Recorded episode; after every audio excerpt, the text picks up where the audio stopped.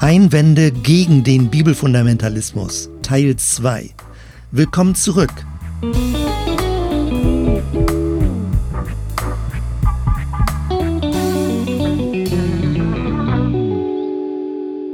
So, in dieser Episode werden wir jetzt noch mal einen Gang hochschalten. Es geht um die vier weiteren Einwände gegen den Bibelfundamentalismus und dann werde ich mit zwei Gedankenspielen diese Episode beenden.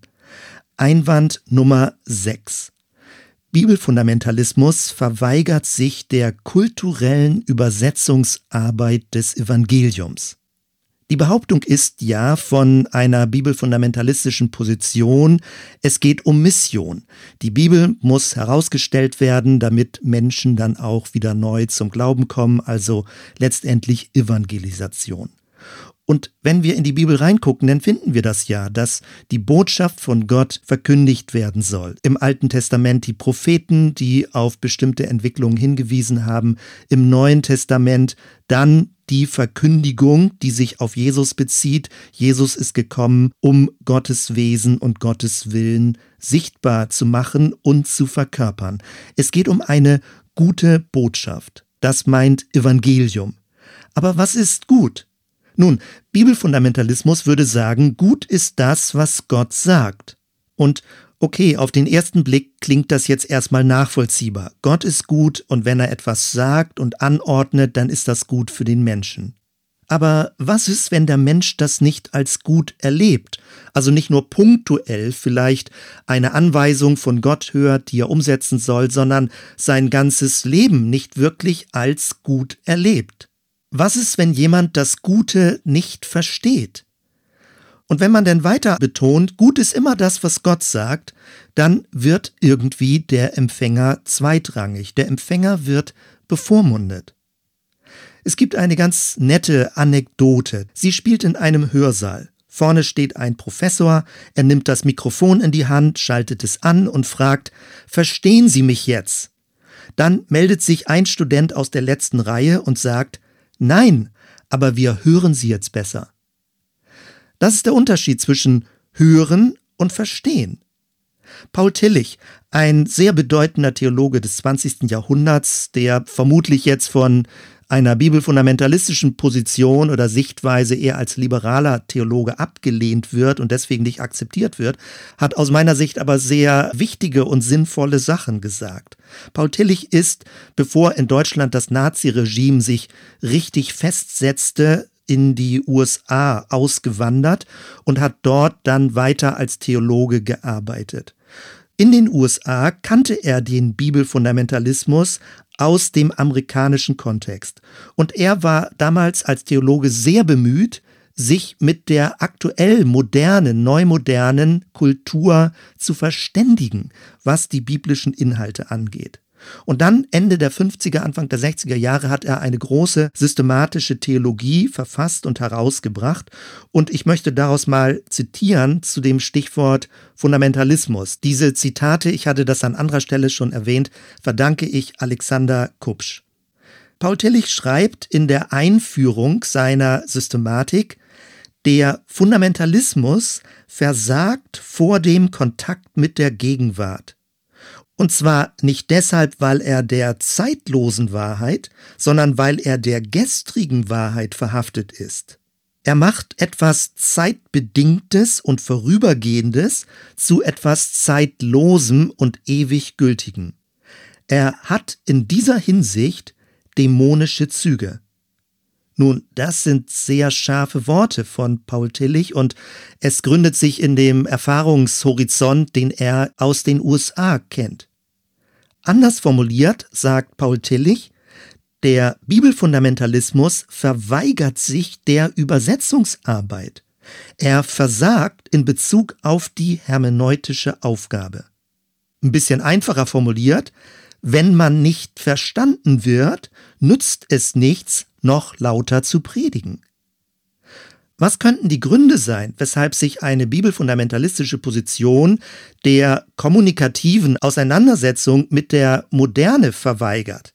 Es könnte ganz einfach sein, also platt gesagt sowas wie gedankliche Faulheit, dass man sich einfach keine Mühe geben will. Nun, ich denke, das ist nicht wirklich der Grund. Das ist ja häufig eine sehr intelligent vorgetragene Position.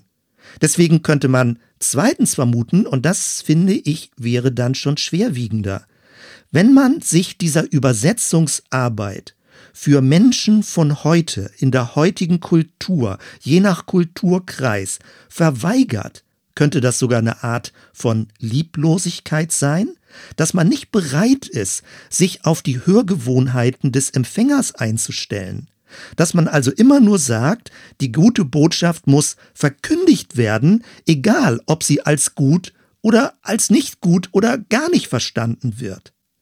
Wenn man sich also dieser Übersetzungsarbeit verweigert, dann wirkt alles wie eine übergestülpte Wahrheit. Man fühlt sich angepredigt. Es wirkt sehr massiv wie eine direktive Sprache. Und es wird zwar immer behauptet, dem Wort treu zu sein, aber letztendlich wird keine Übertragungs-, keine Vermittlungsarbeit geleistet. Entspricht das dem Wesen Gottes? Entspricht das, was wir sonst in der Bibel finden? Die Propheten haben sich immer neu darum bemüht, dem Volk Israel deutlich zu machen, was Gottes Wille ist. Und sie sind eher am Rand der Verzweiflung gewesen, wenn es ihnen nicht richtig gelungen ist. Jesus ist gekommen und wird im Neuen Testament der Mittler genannt, also ein Übersetzer, ein Vermittler zwischen dem Göttlichen und dem Menschlichen, ein Transformator. In Jesus bemüht sich Gott, verstanden zu werden. Wenn man dann aber den Bibelfundamentalismus anguckt, dann behauptet er einfach nur, der ungläubige Hörer würde sich verweigern. Also der Hörer würde sich keine Mühe geben, zuzuhören und entsprechend dieser Gebote Gottes zu handeln. Der Bibelfundamentalismus schiebt also gewissermaßen die Schuld dem Hörer zu und lenkt damit von sich selbst ab, dass er sich nicht die Mühe macht, diese sprachliche Übertragungsarbeit zu leisten. Es geht also beim Bibelfundamentalismus überhaupt gar nicht um die Möglichkeit, dass der Hörer nicht verstehen kann, sondern es wird immer sofort angenommen und unterstellt, dass der Hörer oder eben die Hörerin mutwillig nicht verstehen will.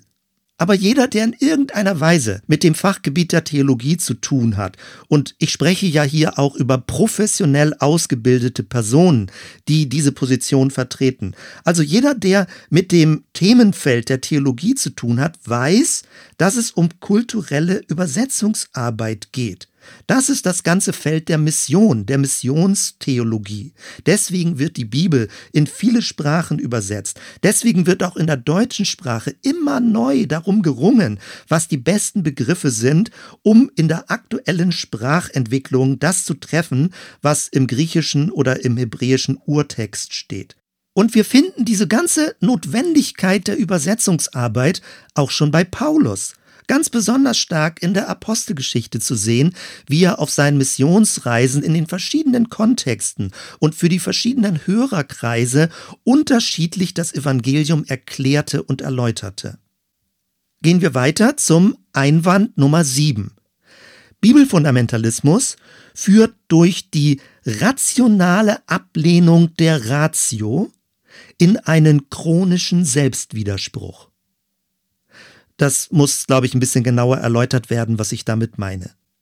Die Ratio des Menschen, also manchmal wird es mit Verstand übersetzt oder mit Vernunft, das ist je nachdem, in welcher Sprachgeschichte man sich befindet, dass die Ratio des Menschen aus bibelfundamentalistischer Sicht kritisch bewertet wird. Dass man also sich gegen einen reflexiven, nachfragenden, kritisch nachfragenden Verstand stellt und es tendenziell als Unglaube verbucht, wenn es Rückfragen gibt. Ich denke, das müsste schon klar geworden sein. Die Frage ist dann aber, welche Möglichkeiten hat man, sich gegen den Verstand zu stellen, wenn man den kritischen Verstand an sich ja kritisch sieht und ablehnt? Variante 1 wäre, dass man unterrational wird, also vor den Verstand zurückgeht, eher ins Unterbewusste reingeht, eher im Sinne einer Naturmystik, einer inneren Versenkung, dass man das Denken ausschaltet, eben indem man sich mit seinen inneren Tiefenschichten verbindet. Nun, da würde die bibelfundamentalistische Position sofort ablehnen, dass das auf keinen Fall passieren darf. Dann gibt es die zweite Variante, dass man über den Verstand hinausgeht, also über das reflexive Denken. Und dann ist man eher im Meditationsbereich, also beispielsweise bei Zen-Meditation, wo versucht wird, über das reflexive, duale Denken zu einem non-dualen Denken zu kommen. Also Denken ist da schon der falsche Begriff, ein non-duales Bewusstsein. Dann versucht man also überrational zu sein. Wenn man diese beiden Varianten ablehnt, dann bleibt einem nur, dass man mit dem Verstand gegen den Verstand ist. Und das bringt einen in einen inneren Selbstwiderspruch. Der Verstand wird in diesem Fall also benötigt und gerade nicht ignoriert, um den kritischen Verstand zu kritisieren. Und jetzt wird's ganz schräg, weil indem ich etwas kritisieren muss, benutze ich doch gerade den reflektierenden Verstand. Also ich muss das Werkzeug benutzen, was ich mir anschließend wieder selbst aus der Hand schlage. Jetzt kannst du vielleicht ein bisschen nachvollziehen, was ich damit meine, dass es um eine rationale Ablehnung der Ratio geht und dass uns das in einen chronischen, also in einen permanenten Selbstwiderspruch führt. Um nun den menschlichen Verstand zu kritisieren, beruft man sich auf ein göttliches Gesetz von außen. Nun, ich bestreite gar nicht, dass Gott Gebote gegeben hat und dass es ein, ja, Gesetz ist, finde ich ein schlechtes Wort. Vom jüdischen Kontext würde man eher von Weisung sprechen. Also das Wort Gebote ist viel zu massiv in der Übersetzung. Natürlich sind es wirklich konkrete Anweisungen, die Gott gibt, aber es sind Weisungen, die unser Leben sinnvoll in eine gute Richtung bringen. Es sind nicht einfach nur blinde Gebote. Wenn man sich nun aber auf ein göttliches Gesetz von außen beruft, dann läuft man Gefahr, dass man diesen inneren Selbstwiderspruch noch weiter verstärkt. Also wie sieht das aus? Ich komme wieder auf Paul Tillich zurück und er spricht von einem Außengesetz, einem göttlichen Außengesetz. Er nennt das Heteronomie. Hetero ist das Fremde und Nomos ist das Gesetz. Das fremde Gesetz, was von außen, allein von außen, wie der Bibelfundamentalismus behauptet, an mich herantritt. Und jetzt Tillich, er sagt, dieses Außengesetz stellt von außen Forderungen auf, wie die Vernunft die Wirklichkeit ergreifen und gestalten soll. Die Heteronomie in diesem Sinne ist gewöhnlich die Reaktion gegen eine Autonomie, die ihre Tiefe verloren hat, die leer und machtlos geworden ist. Aber als Reaktion ist sie zerstörerisch, da sie der Vernunft das Recht der Autonomie abspricht und ihre Strukturgesetze von außen her zerstört. Das ist ein komplizierter Satz und bei so einem Satz versteht man, dass man das eigentlich schriftlich braucht, um dann nachlesen zu können. Ich versuche es nochmal mit meinen Worten zu sagen. Indem ich von der Vernunft des Menschen erwarte, dass sie sich allein an dem göttlichen Außengesetz orientiert, entfremde ich sie sich selbst. Sie kann damit nicht mehr ihrer eigenen Vernunftswahrnehmung trauen. Tillich nennt das Autonomie, dass der Mensch aus sich heraus seiner Vernunftswahrnehmung nicht mehr vertrauen kann, weil er ja in dieser Extremform als sowas von grundverdorben und sündig gilt, dass er immer von außen gesagt bekommen muss, was das richtige und wahrhaftige Gebot Gottes ist. Und die Kritik von Paul Tillich ist, wer diese Sicht vertritt, der hat die innere Tiefe verloren. Bibelfundamentalismus in diesem Sinne hat also den Kontakt zu seiner inneren Wirklichkeit verloren, wo Gott uns auch aus unserer inneren Unendlichkeit berührt. Dass Gott ganz tief in unserem Inneren zu uns reden kann. Wenn ich das kategorisch ausschließe, dann wird daraus ein menschliches Selbstbild einer inneren Verflachung. Ich bin als Mensch dann nur noch Oberfläche. Das Selbst ist ausgehöhlt. Und dann verwundert es auch nicht mehr, übrig bleibt nämlich dann nur noch die Aufforderung, einfach zu glauben. Alles endet in einem religiösen Kommando. Auf rationale Weise wird gefordert, dass sich die Ratio unterordnet. Ich als Hörer muss mich gewissermaßen selbst entmündigen. Die Unterordnung unter dieses fremde Außengesetz ist ein intellektueller Gewaltakt. So nennt es der Philosoph Christoph Türke, der sich viel mit den Denkformen von Fundamentalismen auseinandergesetzt hat. Jemand mag jetzt denken, wo ist das Problem, dass man sich als Mensch den Geboten Gottes unterordnet? Ja, vielleicht legst du dann keinen großen Wert auf Nachdenken, auf Mitdenken, auf kritisches Rückfragen und vielleicht ist das dann auch für dich kein großer Verlust.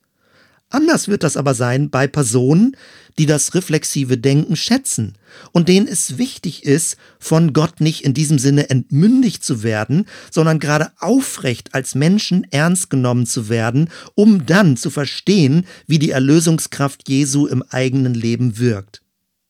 Ich von meiner Seite kann dazu nur sagen, ich schätze an dieser Stelle besonders die jüdische Tradition, weil die jüdische Tradition die Vernunft des Menschen sehr hoch schätzt. Gerade in Rabbinerschulen, wo es immer darum ging, verschiedene Sichtweisen, alternative Sichtweisen stehen zu lassen, gegeneinander zu setzen, voneinander zu lernen, den Diskurs zu fördern, das Nachfragen zu fördern, letztendlich zum Schluss dann auch Paradoxien auszuhalten. Mein Fazit bei diesem Punkt ist, Gott hat den kritischen, den mitdenkenden Verstand des Menschen gewollt, dass wir kritisch mitdenken und mit hineingenommen werden in die Geschichte Gottes, dass wir eben nicht einfach nur Marionetten oder Maschinen sind, sondern dass wir mitdenkende Akteure sind und in diesem Mitdenken umso überzeugter und reflektierter eintreten können, was Jesus und im weitesten Sinne dann Gott wichtig ist. Wir können das ja schon ganz am Anfang in der Bibel sehen, wie Abraham den Schneid hatte und bei Gott rückzufragen und mit ihm zu diskutieren, ob er wirklich Sodom und Gomorra in dieser Weise zerstören möchte. Ähnlich bei Mose, wie er sich Gott entgegenstellte. Und all das sind doch Hinweise dafür, wie Gott möchte, dass Menschen sehr klar aufstehen. Also nochmal ganz einfach und verkürzt gesagt, du wirst nicht geistlicher, wenn du aufhörst mitzudenken. Und damit gehe ich weiter zum Einwand Nummer 8. Bibelfundamentalismus lebt von der Unterströmung eines heroischen Selbstbildes. Jetzt langsam denkst du, oh, in welche Bereiche drifte ich jetzt ab? Und deswegen muss ich das umso genauer erklären, was ich damit meine. Vielleicht fällt es dir auf bei den verschiedenen Veröffentlichungen, es gibt irgendwie so eine seltsame Art von Selbstinszenierung, wenn bibelfundamentalistische Positionen vertreten werden. Manches Mal, ich habe das gezeigt an Zitaten, aber das gibt es auch in anderen Zusammenhängen. Es geht da ja nicht um speziell einzelne Personen. Aber man kann dann zum Beispiel beobachten, wie Hochmut als besondere Gefahr gesehen wird. Und man fragt sich, warum gerade Hochmut? Warum nicht Trägheit oder Völlerei? Meine Antwort darauf lautet, Hochmut wird deswegen als besondere Gefahr gesehen, weil er die Wurzel aller Todsünden ist. Und jetzt wird es eben spannend. Wenn man schon ein sündiger Mensch sein will, dann will man auch richtig und besonders sündig sein. Deswegen ist die Gefährdung des Hochmutes so besonders wichtig als Negativfolie.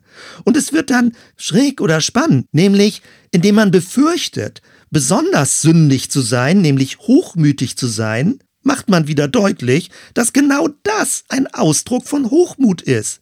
Vielleicht kennst du diesen berühmten Spruch, in Demut macht mir keiner was vor. Das trifft es genau und bringt es auf den Punkt. Und jetzt möchte ich ein bisschen weitergehen unter dieser Überschrift heroisches Selbstbild, was man beobachten kann und was das im Einzelnen dann bedeutet. Beobachtung 1. Ein heroisches Selbstbild betont den Willen. Es ist eine, wie man bei Philipp Gorski lesen kann, eine voluntaristische Theologie. Voluntarismus, das ist ein Fremdwort dafür, dass der Wille betont wird. Zunächst einmal der Wille Gottes. Gott hat einen Willen, er hat einen Auftrag, er gibt Gebote, er erlässt Order, er gibt Anweisung und er will und wird diesen Willen durchsetzen. Das ist eine Kernaussage. Auch wenn wir in Richtung des Menschen gehen, geht es, so überraschend wie es vielleicht jetzt sich anhören mag, auch um den Willen. Zunächst einmal geht es um den negativen Willen, um den Eigenwillen, also dass der Mensch nicht rebellisch gegenüber Gott sein soll, dass er nicht ungläubig sein soll, dass er sich einfügen soll, dass er die Gebote Gottes akzeptieren soll. Warum so stark der Wille?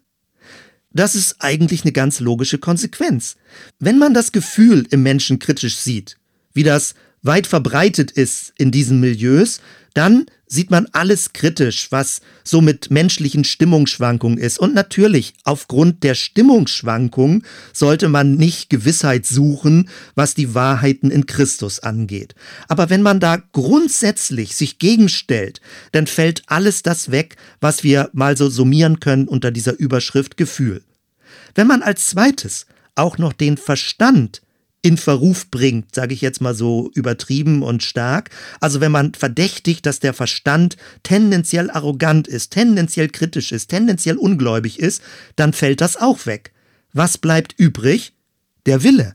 Der reine Wille. Und zunächst einmal ist es der Ego-Wille im Menschen, also der Wille des Egos. Und dieser Wille des Egos, muss unter Kontrolle gebracht werden. Das bedeutet dann Bekehrung, dass der Wille des Menschen, wie manchmal gesagt wird, nicht mehr auf dem Thron sitzt. Und auch darüber kann man ja differenziert nachdenken, dass der Mensch sich nicht in diesem Sinne selbst vergötzt und dass er zu einer gewissen Art von Unterordnung bereit ist. Aber es ist nie eine blinde Unterordnung. Es ist eine verständliche Unterordnung, dass man bereit ist, Jesus zu vertrauen. Wenn man aber den Verstand nicht mehr gelten lässt, kann man sich auch nicht aus einem inneren Verständnis heraus unterordnen. Es bleibt dann nur eine blinde Art von Unterordnung. Der menschliche Wille muss also in dem, was Bekehrung genannt wird, durch den göttlichen Fremdwillen überlagert werden oder eben zum Gehorsam gebracht werden. Deswegen ist das Wort Gehorsam ein absolutes Schlüsselwort in diesen bibelfundamentalistischen Positionierungen. Jetzt gibt es aber folgendes Problem. Wir leben nicht mehr im Mittelalter und du wirst nicht mehr geboren in ein christliches Gemeinwesen sondern es gibt viele verschiedene religiöse Angebote heutzutage. Das heißt, du wirst mehr oder weniger immer in einer modernen, neuzeitlichen, aufgeklärten Kultur hineingeboren. Und du wächst damit auf. Davor kannst du gar nicht geschützt werden. Du bist also mehr oder weniger, bewusst oder unbewusst, von dieser neuzeitlich aufgeklärten Kultur in Westeuropa geprägt. Und daraus folgt jetzt die einzige Tätigkeit, die das neuzeitlich aufgeklärte Subjekt vollführen kann, ist sich aktiv unterzuordnen. Das klingt jetzt ein bisschen kompliziert vielleicht am Anfang. Nochmal, du kannst gar nicht verhindern, dass du irgendwie mit der kulturellen Muttermilch in Anführungsstrichen zu einem mehr oder weniger aufgeklärten Subjekt in Westeuropa geworden bist. Und als dieses aufgeklärte Subjekt hast du jetzt nur noch die Möglichkeit, dich aktiv diesen Geboten Gottes unterzuordnen. Glaube wird damit zu einer Entscheidung des Willens. Und wenn es ganz schlecht läuft, wird Gehorsam zu einem Werk, nämlich einem Werk der Entscheidung. Und wenn dazu dann sogar noch die Forderung kommt, dass man sich als guter Christ, als gute Christin jeden Tag neu Gottes Willen unterordnen soll, dann, so komisch wie es jetzt klingt, wirst du subtil dazu angeleitet zu einer permanenten Selbstzentriertheit. Beobachtung Nummer zwei. Aus dieser Betonung des Willens folgt, dass es immer neue Appelle gibt. Du kannst also sprachlich beobachten, wie häufig Imperative vorkommen, wie Gebote wiederholt werden, wie Vorschriften nochmal laut und deutlich ausgesprochen werden. Und nochmal Paul Tillich dazu, er schreibt, in der Formel Gehorsam gegenüber Gottes Wort wurde Gehorsam gegenüber dem Buchstaben der Bibel verlangt, und da der Sinn der Bibel nicht ohne weiteres einsichtig ist, verlangte man Gehorsam für eine spezielle, in einer gewissen Periode gültigen Bibelauslegung. Das ist nochmal ziemlich deutlich. Manchmal wenden Leute dann ein und sagen, indem ich mich Gott unterordne, indem ich gehorsam gegenüber seinen Geboten bin, finde ich zu einer wahren Freiheit. Und das klingt ja nun auch wirklich verlockend. Also Freiheit, ja bitte, unbedingt Freiheit. Freiheit ist ein sehr geheimnisvolles Gut. Und das Paradox der Freiheit ist folgendes. Du kannst zwar spontan sein, so aus dir heraus, wenn dir gerade danach ist. Wenn dir aber jemand befiehlt, sei spontan, dann kannst du gerade nicht mehr spontan sein. Durch den Außenbefehl verlierst du jegliche Spontanität. Eine von Menschen im Namen Gottes geforderte Unterordnung macht unfrei. Das heißt nicht, dass es Freiheit nicht gibt. Deswegen ist es ein liebevolles Werben Gottes, ihm zu vertrauen, seine Weisung anzunehmen. Deswegen wirbt Gott durch seine Liebe, aber er fordert nicht Gehorsam. Das ist der Unterschied, weil ein geforderter Gehorsam in die Unfreiheit führt. Und doch geht es um Gehorsam. Und das ist leider sehr schade und sehr ärgerlich in der deutschen Sprachgeschichte, weil wenn man heutzutage das Wort Gehorsam verwendet, dann hört man häufig blinder Gehorsam oder man hört, dass es darum geht, Befehle auszuführen. Aber man muss ein bisschen zurück in die Sprachgeschichte gehen. In dem Wort Gehorsam steckt hören oder noch besser horchen. Gehorsam bedeutet also, dass man hinhorcht, dass man aufmerkt, dass man achtsam ist auf das, was Gott sagt und dass man zuhört, dass man anfängt innerlich zu verstehen.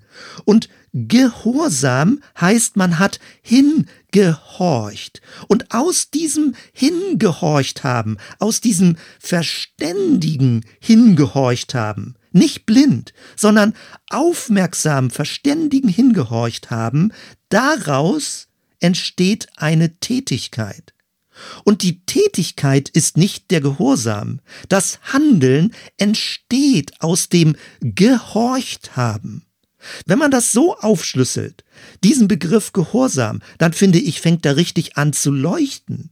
Gehorsam bedeutet, dass ich mir Zeit nehme, auf die Weisung Gottes zu hören und in meinem Herzen die Resonanz spüre, dass es sinnvoll ist, Jesus zu vertrauen, dem Wort Gottes zu vertrauen und aus diesem Vertrauen heraus zu handeln.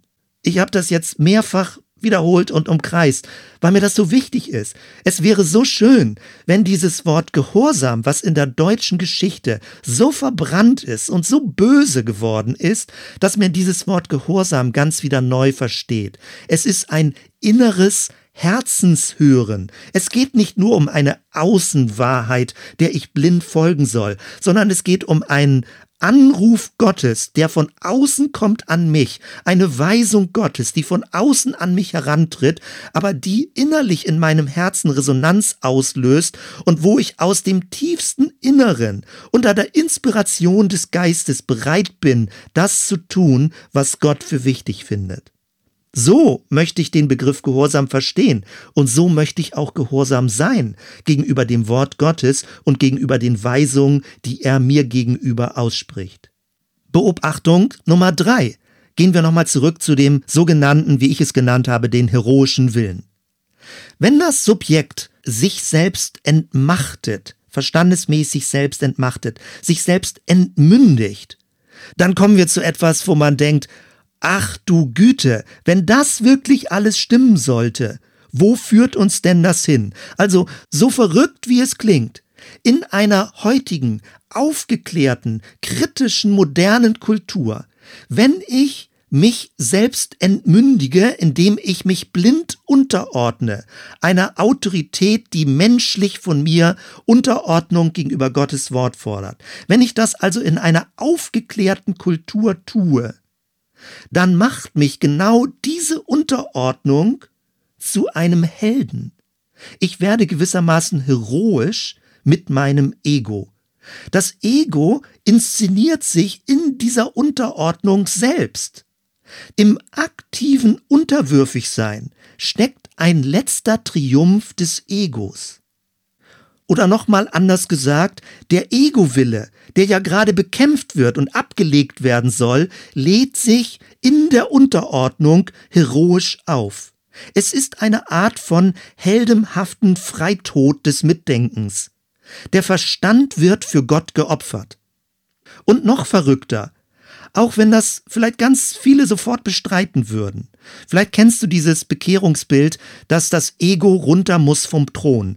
Aber in dieser Art von blinder, heroischer Unterordnung bleibt das Ego des Menschen, das Ego, der alte Mensch gerade auf dem Thron sitzen. Der alte Mensch bleibt ja immer noch der Handelnde. Denn diese Unterordnung, dieser erwartete Gehorsam wird zur Vorbedingung, um Gottes Gnadenwirklichkeit zu erfahren. Das hört sich jetzt alles sehr dramatisch an und bestenfalls ein bisschen Entspannung jetzt, bestenfalls ist diese mögliche unterstellte Selbstinszenierung des unterwürfigen Egos einfach nur eine unglückliche Art der Selbsttäuschung.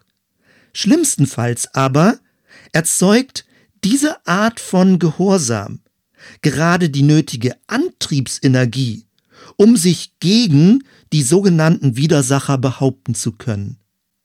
Indem nämlich dieser Gehorsam gefordert wird gegenüber einer feindlich gesinnten Umwelt, entsteht enorme Energie, wenn die Umwelt als besonders feindlich erlebt wird.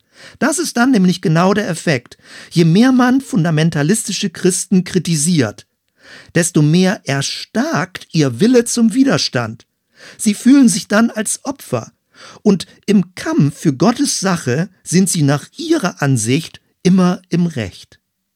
Und damit sind wir bei einem Punkt, der mich in Gesprächen, die ich geführt habe, hier auch im Bremer Raum, am meisten irritiert hat. Meine Frage ist, woran liegt es, dass bei bibelfundamentalistischen Positionen kein Hauch von Unsicherheit zu erkennen ist. Keine Befürchtung, sich möglicherweise zu täuschen. Keine Sorge zu erkennen ist, ob die bibelfundamentalistische Position, die man vertritt, vielleicht ein bisschen den Pharisäern ähnlich ist. Man findet keine Verunsicherung, ob Gott möglicherweise nicht 100% auf der eigenen Seite steht. Keine Verunsicherung, ob ihre Sicht der Bibel vielleicht nicht die einzig wahre sein könnte. Nun, man kann das Glaubensgewissheit nennen. Mit Gewissheit, so geht's mir jedenfalls, ich weiß nicht, ob du das ähnlich sehen würdest, mit Gewissheit verbinde ich aber irgendwie mehr Entspanntheit, mehr Humor, mehr Lebensfreude. Deswegen, diese vermeintliche Sicherheit deutet aus meiner Sicht eher auf ein abgeschlossenes Gedankensystem hin, welches sich von innen her immer neu gegen externe Anfragen immunisiert. Und damit bin ich beim letzten Einwand, Einwand Nummer 9. Bibelfundamentalismus ist die systematische und hartnäckige Absicherung des alten Menschen gegenüber Gottes Wirklichkeit. Das ist nun wirklich starker Tobak. Das meinte ich damit noch einen Gang hochschalten. Es ist meine Quintessenz. Und ich möchte dir das mal erläutern. Du musst dem nicht folgen. Du musst das nicht genauso sehen, wie ich es sehe. Aber das ist etwas, was mich beschäftigt aus all den Erfahrungen, die ich bisher mit dieser Position gemacht habe. Die Anfrage Nummer eins dazu. Warum muss die Bibel überhaupt abgesichert werden? Warum muss man die Bibel vor Kritikern schützen? Warum muss man ihre Fehlerfreiheit beteuern? Muss man überhaupt Gottes Heiligkeit schützen? Kann Gott nicht für sich selbst sorgen? Wir beobachten das bei Jesus, wie er gar keine Angst hatte vor Unreinheit, wie er sich gerade nicht abgesichert hat, wie er Aussätzige berührt hat, wie er sich nicht abgeschottet hat. Er hatte keine Angst, seine Heiligkeit zu verlieren, wenn er zu viel mit diesem menschlichen, fehlerhaften in Kontakt kommt. Mir scheint, dass Bibelfundamentalismus Gott zur Hand gehen will, indem er nämlich Gottes Wort schützt und möglichst rein erhält. Mich erinnert das an Petrus, wie er Jesus aus Sorge vom Kreuz abhalten wollte. Und wer sich in der Bibel ein bisschen auskennt, weiß, wie Jesus darauf reagiert hat. Deswegen die Anfrage Nummer zwei. Wovor hat der Bibelfundamentalismus Angst? Offiziell sagt man, es geht darum, die Ehre Gottes zu schützen, dass die Ehre Gottes nicht beschmutzt wird, dass Gott allein Gott ist. Also man hat Angst, dass Gott in den Dreck gezogen wird und auch die Bibel in den Dreck gezogen wird oder nicht mehr ernst genommen wird. Meine Behauptung ist aber, die größte Angst besteht vor einem unverfügbaren Gott. Es ist die Angst des alten Menschen, dass Gottes Zusagen nicht zuverlässig sind und bestmöglich abgesichert werden müssen. Es ist die Angst, dass der Urgrund der Liebe nicht trägt, dass die Zusagen Gottes nicht durchtragen.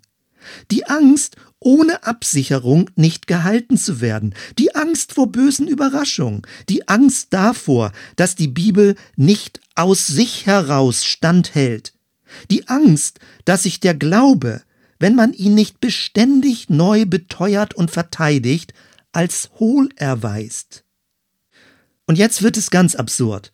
Gerade in diesem Zwang zur Absicherung vor dem Unglauben, zur Absicherung vor dem Abgrund der Gottlosigkeit, erweist sich die bibelfundamentalistische Position selbst als nihilistisch. Es ist die Angst, in den Abgrund des Unglaubens zu stürzen. Aber warum diese Angst? Wenn man nicht davor Angst hätte, dass der Abgrund wirklich besteht, also dass unsere Welt wirklich im Kern nihilistisch ist, wenn man nicht die Angst davor so stark hätte, in den Abgrund zu stürzen, das Wort Gottes müsste nicht so stark und häufig ja zwanghaft abgesichert werden, wenn man nicht befürchten würde, dass der christliche Glaube ohne diese Absicherung nicht tragen würde. Der Philosoph Christoph Türke analysiert diesen inneren Mechanismus, diese innere Psychodynamik in brillanter Weise, wenn er jegliche Art von Fundamentalismus als einen maskierten Nihilismus bezeichnet. Und damit zur Anfrage 3. Wen eigentlich betet der Bibelfundamentalismus an? Natürlich wird sofort gesagt Gott. Alles geht um Gott, wird gesagt. Die Kritiker sagen, die Bibel als Buch wird angebetet. Nun, da haben wir schon drüber nachgedacht und verschiedene Aspekte beleuchtet. Meine Behauptung an dieser Stelle ist jetzt, das innerste Energiezentrum des ganzen bibelfundamentalistischen Systems ist der alte Mensch, der sich fromm inszeniert und heroisch für Gottes Sache einsetzt.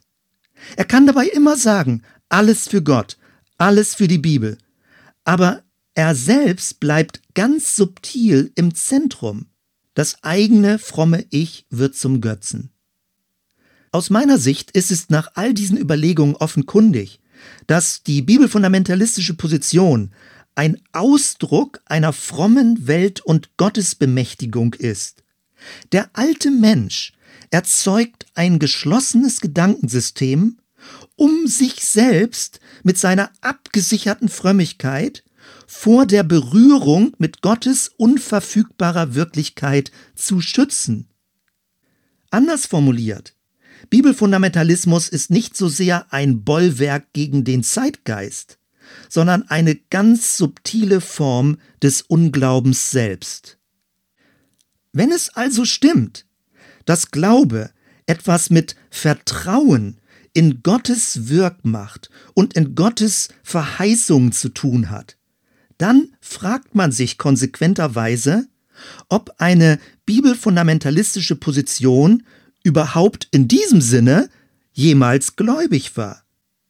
Ich will damit nicht sagen, dass es um bewussten oder mutwilligen Unglauben geht. Und ich möchte auf keinen Fall anderen ihr Christsein absprechen. Das könnte natürlich jetzt so klingen, aber mir geht es um die Denkform. Ich möchte niemanden absprechen, dass er mit Liebe und Leidenschaft Jesus nachfolgt, die Bibel hochhält und in diesem Sinne sich für das sogenannte Reich Gottes oder besser für das Friedensreich Gottes einsetzt. Mir geht es darum, darauf hinzuweisen, dass der Zwang zur Absicherung viele irritierende Fragen aufwirft. Nochmal anders formuliert, Bibelfundamentalismus will Gottes Wahrheiten sicherer machen, als sie bereits sind. Und gerade darin offenbart sich sein innerster Unglaube. Am Ende ist also die Verblüffung groß. Es wird zwar von Gott gesprochen, von Gottes Wort, von Bekehrung, von Glaube, von Gnade, aber die Denkstruktur dieser bibelfundamentalistischen Position, wie ich versucht habe, sie zu umreißen und bestmöglich zu skizzieren, diese Denkform ist dicht dran an platonisch-griechischer Philosophie, an ägyptischer Wortmagie, an heidnisch-magischer Mystik. Sie ist dicht dran an antirationalen Strömungen und entfremdet sich damit von der jüdischen Tradition. Bei aller Beteuerung, dass man natürlich das Judentum respektiert und das glaube ich auch, dass das so gemeint ist. Aber die jüdische Tradition ist gerade für die Vernunft, für rationales Mitdenken so stark, dass sie sich sogar mit den Göttern anlegt, die fremdartigen Götter um sich herum. Dafür braucht es ja gerade den kritischen Verstand. Die bibelfundamentalistische Position ist, wenn sie in die gesellschaftliche Gestalt verlängert wird, tendenziell totalitär. Und im psychologischen Sinne verstärkt sie ein religiös-narzisstisches Ego. Boah, ist das eine Liste. Und man denkt, Oh, meine Güte, das kannst du ja bei allen möglichen anderen Positionen und theologischen Positionen genauso sagen. Ja, das stimmt. Die unterschiedlichsten theologischen Positionen haben unterschiedlichste Berührungspunkte zu philosophischen Traditionen, zu anderen religiösen Traditionen. Mein Punkt ist nicht, dass das schlimm ist, dass diese ganzen Einflüsse zu beobachten sind. Mein Punkt ist, dass der Bibelfundamentalismus sich offenbar abgrenzt so stark zu diesen Einflüssen und meint, dass es keine Einflüsse auf seine Position gegeben hätte. Und wenn man aber genauer hinguckt, dann ist die Position des Bibelfundamentalismus strukturell in unmittelbarer Nachbarschaft dieser verschiedenen philosophischen, mystischen, religiösen Positionen, die ich gerade beschrieben habe. Nochmal, diese Nachbarschaft mit anderen philosophischen und religiösen Traditionen ist nicht schlimm. Das ist theologische Arbeit. Genau deswegen braucht es Theologie, dass man das reflektiert und neu formuliert und manche Dinge auch wieder neu differenziert und abgrenzt. Theologische Arbeit geschieht ja gerade in der Auseinandersetzung mit zeitgeschichtlichen Strömungen. Wenn solche Wechselwirkungen aber geleugnet werden, dann wird man blind für diese Gefährdung. Man fördert also genau das, was man ablehnt. Und wenn all das stimmt, was ich hier jetzt so umrissen habe, nochmal in sehr drastischer und zugespitzter Form formuliert habe, wenn all das stimmt, dann fragt man sich, was ist eigentlich in dem Paket drin, wo bibeltreu draufsteht? Was bedeutet bibeltreu dann überhaupt noch? Ich hatte angekündigt, dass ich mit zwei Gedankenspielen abschließe und damit auch die Einwände dann beschließen werde. Das erste ist der Verweis auf ein Kinderbuch. Ein sehr niedliches und sehr schön geschriebenes und bebildertes Kinderbuch. Es heißt Aufstand im Hühnerhof. Da geht es um Hühner, um viele Hühner, die Angst haben. Und weil sie Angst haben, fangen sie an, eine Mauer zu bauen. Eines Tages kommt auch noch ein Igel und der erscheint ihnen so fremd und so irritierend, dass der Bau einer Mauer noch wichtiger ist. Dann ist der Igel irgendwann weg und sie denken, oh, möglicherweise macht der Igel irgendwas ganz Schlimmes und es entsteht fast sowas wie eine Verschwörungstheorie. Und deswegen bauen sie die Mauer und bauen sie höher und höher, damit sie sich sicherer fühlen. Und als diese ganz hohe Mauer fertig ist, kommt kaum noch Sonne in ihren Garten hinein. Und das Leben wird freudlos und grau. Nun, ich möchte das Ende nicht vorwegnehmen. Das Bilderbuch geht lustig und versöhnlich aus. Das liest sich wirklich amüsant und tragisch und tragisch amüsant. Was wäre, wenn das ein Bild für die bibelfundamentalistische Position ist? Sich immer mehr einzumauern, sprachlich und kulturell den Kontakt zur Umwelt zu verlieren und dass dann zum Schluss auch das Licht Gottes irgendwie weniger reinfällt, weil man nicht geöffnet und mit mehr Weite leben kann. Vielleicht. Ich finde das ein interessantes Bild und einen schönen Vergleich. Ein zweites Gedankenspiel. Und das wird jetzt ein bisschen unangenehmer. Das ist das Gedankenspiel des trojanischen Pferdes. Was wäre, wenn Bibelfundamentalismus im innersten Kern eine Struktur eines trojanischen Pferdes ist? Du kennst hoffentlich diese Geschichte. Die Griechen konnten für viele Jahre Troja nicht erobern. Und dann haben sie sich eine List ausgedacht und haben ein großes Holzpferd gebaut vor den Toren Trojas und haben irgendwie das Gerücht gestreut, es ist ein Geschenk der Götter. Und die Trojaner holen es rein in ihre große Stadt, ihre eingemauerte Stadt. Und in diesem Holzpferd sind griechische Kämpfer, die nachts rauskommen und damit dann die Stadt erobern können. Wenn ich das jetzt mal übertrage, und das wird jetzt ein bisschen bedrohlich, wenn du bisher noch dachtest, ah, vielleicht kriegt man das Ganze noch gerettet. Und ich sage nochmal, es ist ein Gedankenspiel. Und ich finde es interessant, quer zu denken, weil das hilft, einen Gefährdung zu erkennen. Ich sage nicht, so ist die Wirklichkeit, so ist es. Ich will das nicht unterstellen und sagen, genau so ist das, sondern ich möchte mit dir dieses Gedankenspiel machen. Und da könnte man richtig erschrecken, wenn das möglicherweise nicht nur ein Gedankenspiel ist. Also was wäre, wenn der Begriff bibeltreu sich als trojanisches Pferd empuppt? Man fühlt sich sicher, es wird von Bibel geredet, von Gott, alles ist gut, es gibt viele Bibelzitate, so ähnlich wie das manchmal denn bei E-Mail-Anhängen ist, dieses berühmte Katzenvideo. Man klickt dann drauf und zack ist ein Virus im System. Das hätte man gar nicht für möglich gehalten und plötzlich kommt etwas Fremdartiges, dann wirklich der Widersacher in das innere Glaubenssystem hinein. Angenommen, es wäre so. Also was wäre, wenn mit dem Anspruch von Bibeltreue andere religiöse, andere mythologische, andere philosophische Denkformen Einzug in den christlichen Glauben halten würden. Was wäre, wenn Bibelfundamentalisten durch ihren Eifer blind für die eigentlichen Gefährdungen geworden sind?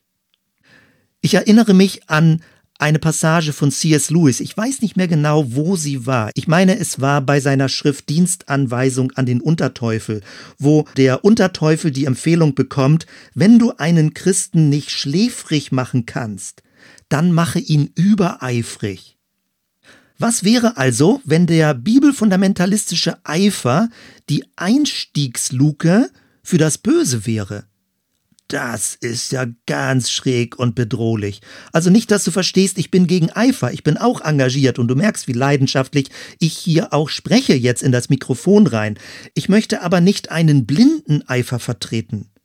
Also nochmal, was wäre, wenn durch die bibelfundamentalistische Position, durch die man sich auf der sicheren Seite fühlt, ein gottloser Virus in den christlichen Glauben hineinkäme? Das würde doch bedeuten, in der Hoffnung, Gott zu dienen, wird man zu einem Steigbügelhalter für den gefürchteten Widersacher. Indem man für Gott kämpft, verrät man ihn. Und das wäre nicht das erste Mal in der Kirchengeschichte. Du denkst jetzt vielleicht, meine Güte, was bilde ich mir ein? Was für eine Anmaßung, sowas überhaupt nur zu denken oder zu formulieren, was ich jetzt gerade hier am Mikro gemacht habe. Und ich sage nochmal, für mich ist es ein Gedankenspiel. Ich glaube, dass der Teufel, und ich würde das gar nicht von der Hand wischen, dass dämonische Mächte uns von innen drin dazu verleiten können, so fanatisch für Gott zu sein, dass wir damit Gottes Botschaft, Jesus und seine Art, hier auf der Erde zu leben und den Menschen das Evangelium zu vermitteln, verraten können. Indem man also glaubt, für Gott zu sein, verrät man das Evangelium. Diesen Gedanken muss man immer reflektieren, insbesondere wenn man eine christliche, eine kirchliche, eine geistliche Leitungsaufgabe hat. Wenn du jetzt sagst, all das, was ich hier gesagt habe, das ist totaler Quatsch, ich übertreibe ja wohl maßlos, dann kann ich nur hoffen, du hast recht. Und dass das alles nur ein böser Traum ist und dass wir das alles viel entspannter sehen können und dass man das gar nicht so dunkel und dramatisch sehen muss. Deswegen nochmal, Lass uns doch dieses Gedankenspiel machen. Und wenn wir denken, oh, ganz so schlimm, also ganz bestimmt ist das nicht so schlimm, dann lass uns da so ein bisschen selbstironisch drüber denken und sagen, das war jetzt wirklich ein bisschen übers Ziel hinausgeschossen. Aber lass uns nicht gegenseitig verbieten, solche Gedankenspiele zu machen. Hoffentlich also ist dieses Gedankenspiel, was ich jetzt in den letzten Minuten so ganz auf die Spitze getrieben habe, nur ein böser Traum. In der nächsten Episode werden wir uns dann weiter mit Grenzdiskursen beschäftigen. Da geht es nicht mehr um Einwände, sondern wir werden darüber nachdenken, wie kann man mit unterschiedlichen fundamentalistischen Positionen, also speziell bibelfundamentalistischen Positionen, überhaupt noch in ein Gespräch kommen. Geht das überhaupt noch? Oder ist da letztendlich alles verloren, dass man sich da gar keine Mühe mehr machen muss? Und in der ganz letzten Episode werde ich dann einen Vorschlag machen für ein Bibelverständnis mit einem weiten Horizont. Ich werde also versuchen, vieles, was mir wichtig ist, nochmal zusammenzufassen und zu beschreiben und dir damit das als Möglichkeit geben, für dich zu klären. Was ist dein Bibelverständnis und wann und unter welchen Umständen würde für dich die Bibel ganz neu zum Leuchten kommen? Soweit erstmal. Wir hören uns bei der nächsten Episode. Bis dann.